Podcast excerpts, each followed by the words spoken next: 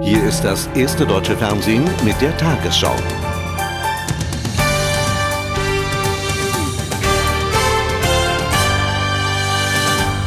Guten Abend, meine Damen und Herren. In österlichen Messen und Gottesdiensten haben die Kirchen zum Frieden im Irak aufgerufen. Papst Johannes Paul II. äußerte sich mit Sorge zum Verhältnis zwischen dem Christentum und dem Islam. Er warnte davor, dass der Krieg am Golf als neuer christlicher Kreuzzug aufgefasst werden könnte. Der Militäreinsatz im Irak dürfe nicht zu einem Konflikt zwischen den Kulturen und Religionen beitragen. Mehr Dialog und mehr Verständigung zwischen den Religionen. Dazu rief ein gesundheitlich sehr stabil wirkender Papst vor etwa 100.000 Menschen auf dem Petersplatz alle Gläubigen auf. Energisch verurteilte er abermals die Kriegsereignisse im Irak und forderte die Verantwortlichen auf, schnell zu friedlichen Lösungen zu kommen. Frieden im Irak, rief Papst Johannes Paul II. und setzte noch eine Hoffnung dazu.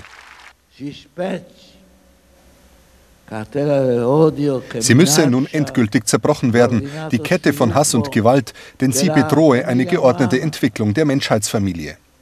Nach der Messe richtete er die traditionellen Ostergrüße in 62 Sprachen an die Menschheit.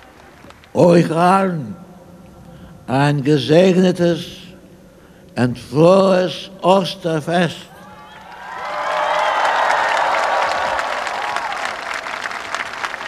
Der Friede und die Freude des auferstandenen Herrn sei mit euch. Schließlich spendete Johannes Paul II. den päpstlichen Segen Urbi et Orbi der Stadt und dem Erdkreis. El benedictere omnipotentis, Patris et Filii et Spiritus Sancti, descendat super vos, et manat semper.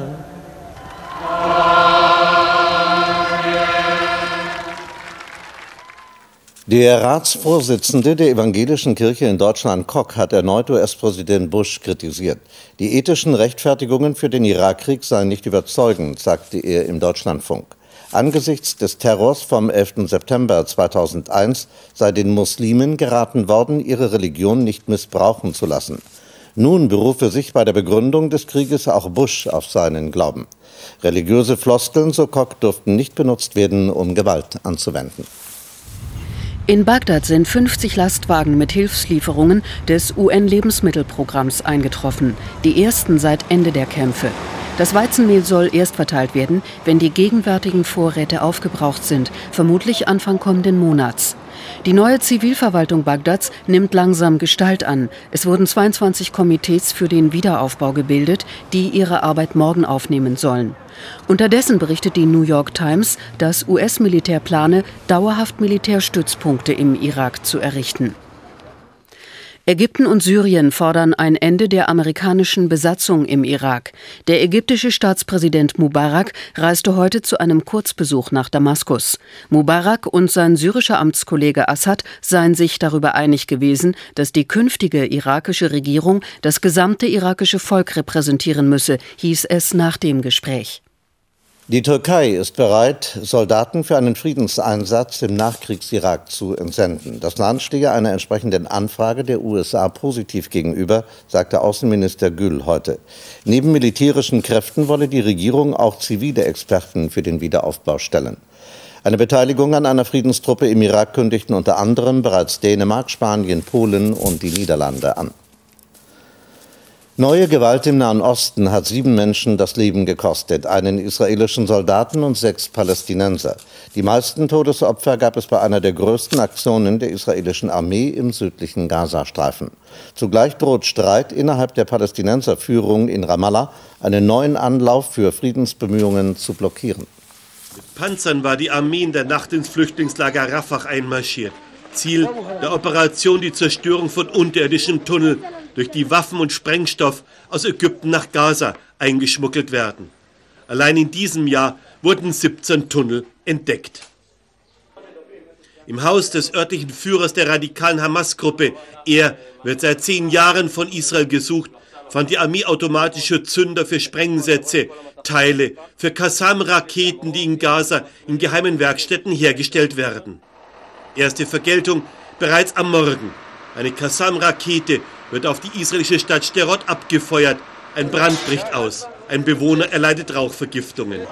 Beerdigung der fünf Opfer der Militäraktion. Die Palästinenser schwören Rache. Im Gazastreifen ist der palästinensische Sicherheitsapparat längst zusammengebrochen. Sowohl die Israelis als auch die neue palästinensische Führung setzen auf Mohammed Dahlan, den ehemaligen Sicherheitschef. Doch in Arafats Hauptquartier in Ramallah spitzt sich der politische Machtkampf zu. Arafat ist gegen Dahlan. Er hatte ihn selbst im letzten Jahr gefeuert. Doch Mahmoud Abbas will bei seinem Friedenskurs auf Dahlan setzen. So kann es nicht weitergehen, soll der designierte Regierungschef Mahmoud Abbas getobt haben und den Raum verlassen haben, als Palästinenser Präsident Arafat verächtlich seine Kabinettsliste auf den Boden warf. Bis Mittwoch ist noch Zeit, einen Kompromiss zu finden. Angesichts des Streits in der SPD über den Reformkurs von Bundeskanzler Schröder ist der Ruf nach Einigungsbereitschaft laut geworden. Der niedersächsische Fraktionschef Gabriel warnte vor einem Sonderparteitag der Konfrontation. Der SPD-Abgeordnete Kars forderte unterdessen in der Bremer Zeitung Weser Report für eine parlamentarische Mehrheit auch bei der Opposition nach Unterstützung zu suchen. Aus der Parteilinken hieß es, bei einem Kompromiss könne man möglicherweise auf das Mitgliederbegehren verzichten. Österlich still ruht die Berliner Parteizentrale. Der Chef und Kanzler weilt scheinbar entspannt in der Toskana. Doch hinter den Kulissen tobt weiter Streit um seine Reformen. Kritik heute aus Schröders Heimat, an der Parteispitze, die nach dem Motto Alles oder nichts verfahre und an der Linken. Basta auf der einen Seite, stoppt Schröder auf der anderen Seite. Äh, das ist keine Strategie, wie man die Partei zusammenhält. Da werden wir eine ganze Menge machen müssen. Und ich finde, der Kanzler äh, kann auch und muss auch zugestehen, dass natürlich sozialdemokratische Politik, die wir alle zu verantworten haben in den letzten Jahren, auch nicht geholfen hat, die Arbeitslosigkeit zu reduzieren. Noch mehr Reformen fordert Gabriel. Derweil gehen aus der Opposition erste österliche Friedensangebote im Kanzleramt ein. Schröder müsse seine eigene Mehrheit zusammenbekommen, hieß es zunächst in der Union. Heute klingt das anders. Schröder hat es nicht nötig, auf den Letzten in seiner Partei zu warten. Wir werden den Reformkurs unterstützen und werden sehen, dass alles, was notwendig ist, auch in die Tat umgesetzt wird. Erste Genossen spekulieren zwar auf Schützenhilfe von der Union, vor der Kamera sagt das aber keiner. Die Kanzlermehrheit muss sein, das wissen auch die Reformgegner. Ihr Mitgliederbegehren wollen sie aber nicht mehr um jeden Preis durchziehen. Eine Schlüsselrolle ohne Zweifel wird der Sonderparteitag Anfang äh, Juni haben, wenn es dort äh, gelingen sollte, auf einer möglichst breiten Grundlage äh, Vorstellungen der SPD zur Bekämpfung der Massenarbeitslosigkeit zu formulieren, die äh, äh, zustimmungsfähig für große Teile der Partei sind, dann erübrigt sich vieles. Ob so ein Kompromiss zustande kommt, ist äußerst fraglich. Nur scheinbar Osteridylle im politischen Berlin, in der SPD weiter Streit. Bundesbildungsministerin Bullmann will Unternehmen und Gewerkschaften an einen Tisch bringen, um über mehr Ausbildungsplätze zu sprechen. Spitzenvertreter der Arbeitgeberverbände und des DGB hätten zugesagt, zu dem Treffen in gut einer Woche zu kommen. Auch Wirtschaftsminister Clement werde teilnehmen, sagte Bullmann der Zeitung Bild am Sonntag. Die Friedensbewegung hat an zahlreichen Orten ihre Ostermärsche fortgesetzt. Mehrere tausend Menschen demonstrierten im brandenburgischen Fretzdorf gegen eine militärische Nutzung der Küritz-Ruppiner Heide. Die Proteste zielen auf Pläne der Bundeswehr, ein ehemaliges sowjetisches Militärgelände als Bombenabwurfplatz zu nutzen.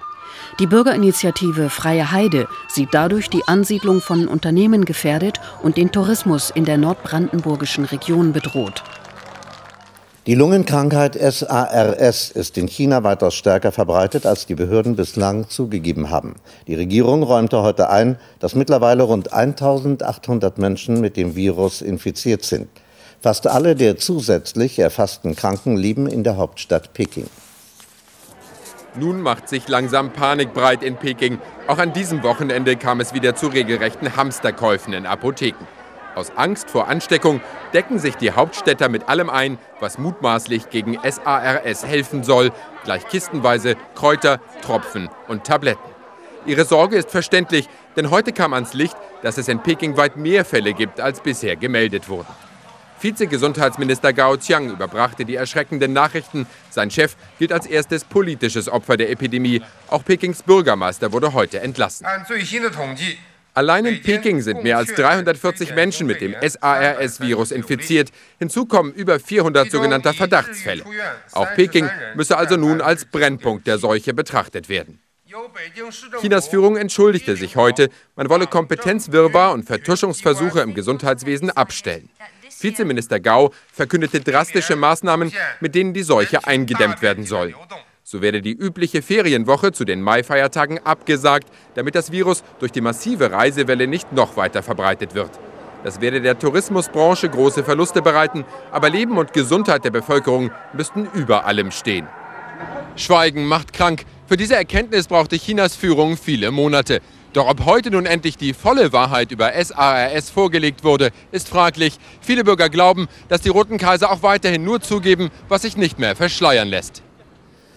Der Sport in der Tagesschau beginnt mit Fußball. Reinhold Beckmann. Ja, der VfL Bochum ist nur noch einen Punkt vom Abstiegsplatz entfernt und irgendwie ist die alte Angst zurückgekehrt, dass es wieder nicht zum Klassenerhalt reichen könnte. Eigentlich unvorstellbar. Schließlich waren die Bochumer vor wenigen Wochen noch Tabellenneunter. Dann aber folgten acht Spiele ohne Sieg. Der VfB Stuttgart dagegen ist Tabellenzweiter, die beste Mannschaft der Rückrunde und für alle Nicht-Bayern-Fans die letzte Hoffnung, dass der Titelkampf doch noch spannend wird. Bei so viel guten Aussichten kann man als gemeiner VfB-Fan schon mal mit den Feiertagen durcheinander kommen. Ja, in Stuttgart ist die Bescherung nicht mehr weit. Sechs Spieltage vor Saisonende winkt die Champions League. Und da will Felix Magath natürlich nicht voreilig Punkte verschenken. Und sein Team begann auch so, wie man das erwartete. Gerber Flanke und Kevin Kurani, Saisontor Nummer 14 für den Stuttgarter. Das 0 zu 1 nach 25 Minuten, alles nach Plan beim VfB. Doch dann dachte wohl Stuttgarts Torhüter Ernst an seine Zeit im Trikot der Bochumer. Ein Osterei für Wahid Hashemian. Das 1 zu 1 in der 40. Minute. Dank Thomas Ernst ein schmeichelhafter Halbzeitstand für den VfL Bochum. Nach dem Wechsel der VfB weiter verunsichert. Wahid Hashemian und die Bochumer nach gut einer Stunde in Führung. Saisontreffer Nummer 9 für Hashemian. Und danach der VfL plötzlich mit dem Elan, der ihn Anfang der Saison auszeichnete. Olise Freistoß und Christiansen 3 zu 1 das Spiel gelaufen. Die Stuttgarter Champions League-Träume bekommen also ausgerechnet beim Abstiegskandidaten einen schweren Dämpfer. Ja, gut begonnen, hatten das Spiel im Griff und äh, haben dann aber mit einem halben Eigentor die Bochumer aufgebaut und ab da ist es schwerer geworden und nach dem 1 zu 2 waren dann die Bochumer richtig stark wieder und äh, haben dann auch verdient gewonnen. Peter Neururer und der VfL Bochum mit drei ganz, ganz wichtigen Punkten im Abstiegskampf. Jürgen Kohler und Marc Wilmots, zwei neue Führungsfiguren der Fußball-Bundesliga. Vor zwei Spieltagen übernahmen sie die sportliche Verantwortung in ihren Vereinen. Der eine ist Trainer, der andere will auf keinen Fall einer sein, sondern partout Sportdirektor bleiben. Jürgen Kohler fürchtet um seinen guten Ruf. Als Fußballgott hat man schließlich mehr zu verlieren als nur ein paar Spiele. Nur einen Fehler hat dieser Gedanke. Im Abstiegskampf ist Handauflegen zu wenig. Da muss man auch schon mal selbst richtig anpacken. Udo Lattek, der väterliche Freund Jürgen Kohlers, war im Stadion, hat kein offizielles Amt, aber Kohler könnte anrufen, wenn er Hilfe braucht. Danach sah es zunächst nicht aus. Berbatov mit der Führung für Bayer nach nur acht Minuten und nach einer ganz schlechten Abwehrleistung der Schalke. Aufatmen bei Jürgen Kohler. Leverkusen war in der Anfangsphase besser, gewann jeden Zweikampf. Dann aber Einwurf Heito unglücklich der Kopfball von Babic und Böhme zum Ausgleich. Nur vier Minuten später das 1 zu 1. Was für ein Treffer. Volles Risiko von Jörg Böhme. Ein brillanter Linksfuß. Dennoch Leverkusen weiter zwingender Bastürk. Bei dieser Schwalbe aber gelbwürdig und vor allem unsportlich. Nach der Pause Schalke mit Agali und Ebbe Sand. Überraschend die 2 zu 1 Führung der Gäste. Torwart Jörg Butt nicht konsequent genug. Insgesamt ein schwaches Bundesligaspiel. 90. Minute. Jörg Böhme mit herrlicher Vorarbeit und der eingewechselte Asamoah 3 zu 1 für Schalke. Die hoffen auf den UEFA Cup. Und Leverkusen? Es wird so, schon noch so sein, dass ich äh, mit dem einen oder anderen kompetenten Mann über gewisse Dinge sprechen werde. Und es wird höchste Zeit. Bundesliga-Manager betonen ja immer gerne die Erstklassigkeit ihres Produkts. Doch an diesem Wochenende war alles sehr bescheiden. Eher Spardosenfußball, nur 18 Tore in neun Spielen. Wir schauen trotzdem mal auf die Tabelle. Bayern München jetzt so gut wie Meister, elf Punkte Vorsprung vor dem VfB Stuttgart. Schalke 04 nach zwei Siegen und einem Unentschieden unter Marc Wilmots jetzt Tabellenfünfter vor dem HSV. Die zweite Hälfte der Tabelle. Hannover und Bochum die einzigen Gewinner des Wochenendes. Leverkusen nach der achten Heimniederlage jetzt schon drei Punkte Abstand auf einen Nicht-Abstiegsplatz. Nächste Woche muss Bayer auf dem Bökelberg gegen Gladbach ran. Ein echtes Endspiel für Bayer. Formel 1 Weltmeister Michael Schumacher gewann heute den großen Preis von San Marino und Imola vor dem Finn Kimi Räikkönen und dem Brasilianer Rubens Barrichello. Es war der 65. Grand Prix-Sieg von Michael Schumacher und mit Sicherheit sein traurigster. Nach dem Tod der Mutter hatte es lange Diskussionen über eine Teilnahme der beiden Schumachers gegeben. Am Ende entschieden sie sich für einen Start und verhielten sich im Rennen äußerst professionell. Ralf Schumacher, als es losging, der schnellere, der BMW Williams vor dem roten Ferrari des Weltmeisters. Aber dann Probleme in der Box. Ralf Schumacher wurde am Ende Vierter. Michael Schumacher gewann das Rennen, hatte nur beim Überrunden einiger Konkurrenten Probleme und siegte souverän. Heinz-Harald Frenzen und Nick Heidfeld, die beiden Gladbacher im Team Sauber, kamen auf die Plätze 10 und 11. Und das Überholmanöver des Rennens lieferte Rubens Barrichello hier gegen Ralf Schumacher, der zweite Ferrari am Ende auf Platz 3. Sieger also Michael Schumacher vor Kimi Räikkönen und Rubens Barrichello. Am Ende zählte aber nur der Trost des Teamkollegen für den Weltmeister. Ja, damit belegt Michael Schumacher nach vier Läufen in der Fahrerwertung mit 18 Punkten Platz 3. Es führt der Finne Kimi Räikkönen auf McLaren Mercedes mit 32 Punkten vor seinem Teamkollegen David Coulthard mit 19 Punkten. Sieg für das deutsche Telekom-Team beim Radrennen Frühjahrsklassiker Amstel Gold Race. Alexander Vinikurov aus Kasachstan gewann heute das vierte Weltcuprennen der Saison über 250,7 Kilometer von Maastricht nach Falkenburg. Tour de France-Sieger Lance Armstrong belegte den achten Platz. Nächsten Sonntag ist dann der Klassiker Lüttich, Bastogne Lüttich, übrigens dann mit Jan Ulrich. Bei uns gibt es jetzt schon den Klassiker, Joe Brauner. Genau, nämlich die Wettervorhersage für morgen Ostermontag, den 21. April. Die Wetterlage ist im Moment etwas labil, denn die Luft, die aus Südeuropa nach Deutschland fließt, ist nicht nur warm, sondern auch feucht. Die schon recht warme Aprilsonne heizt das Ganze auf und so können sich nachmittags zum Teil kräftige Gewitter entladen. Heute Nacht bleibt der Himmel im Norden und der Mitte Deutschlands meist klar, im Süden zwar ein paar Wolken, aber trocken. Der Ostermontag beginnt fast überall freundlich. In den Nachmittagsstunden bilden sich dann vor allem im Süden Quellwolken, die Schauer oder Gewitter bringen. Es bläst ein teils schwacher bis mäßiger, teils frischer Südostwind, in Gewitternähe stark böig. Im Allgäu heute Nacht 3 Grad, sonst 4 bis 9, im Breisgau bis 11 Grad. Morgen Temperaturen zwischen 19 und 23 Grad, an der Küste und in den Hochlagen 15 bis 18 Grad. An diesem Wetter ändert sich bis Donnerstag wenig. Vormittags meist eine freundliche Mischung aus Sonne und Wolken, nachmittags dann vor allem im Süden einzelne Schauer oder Gewitter. Dabei bleibt es weiterhin mild.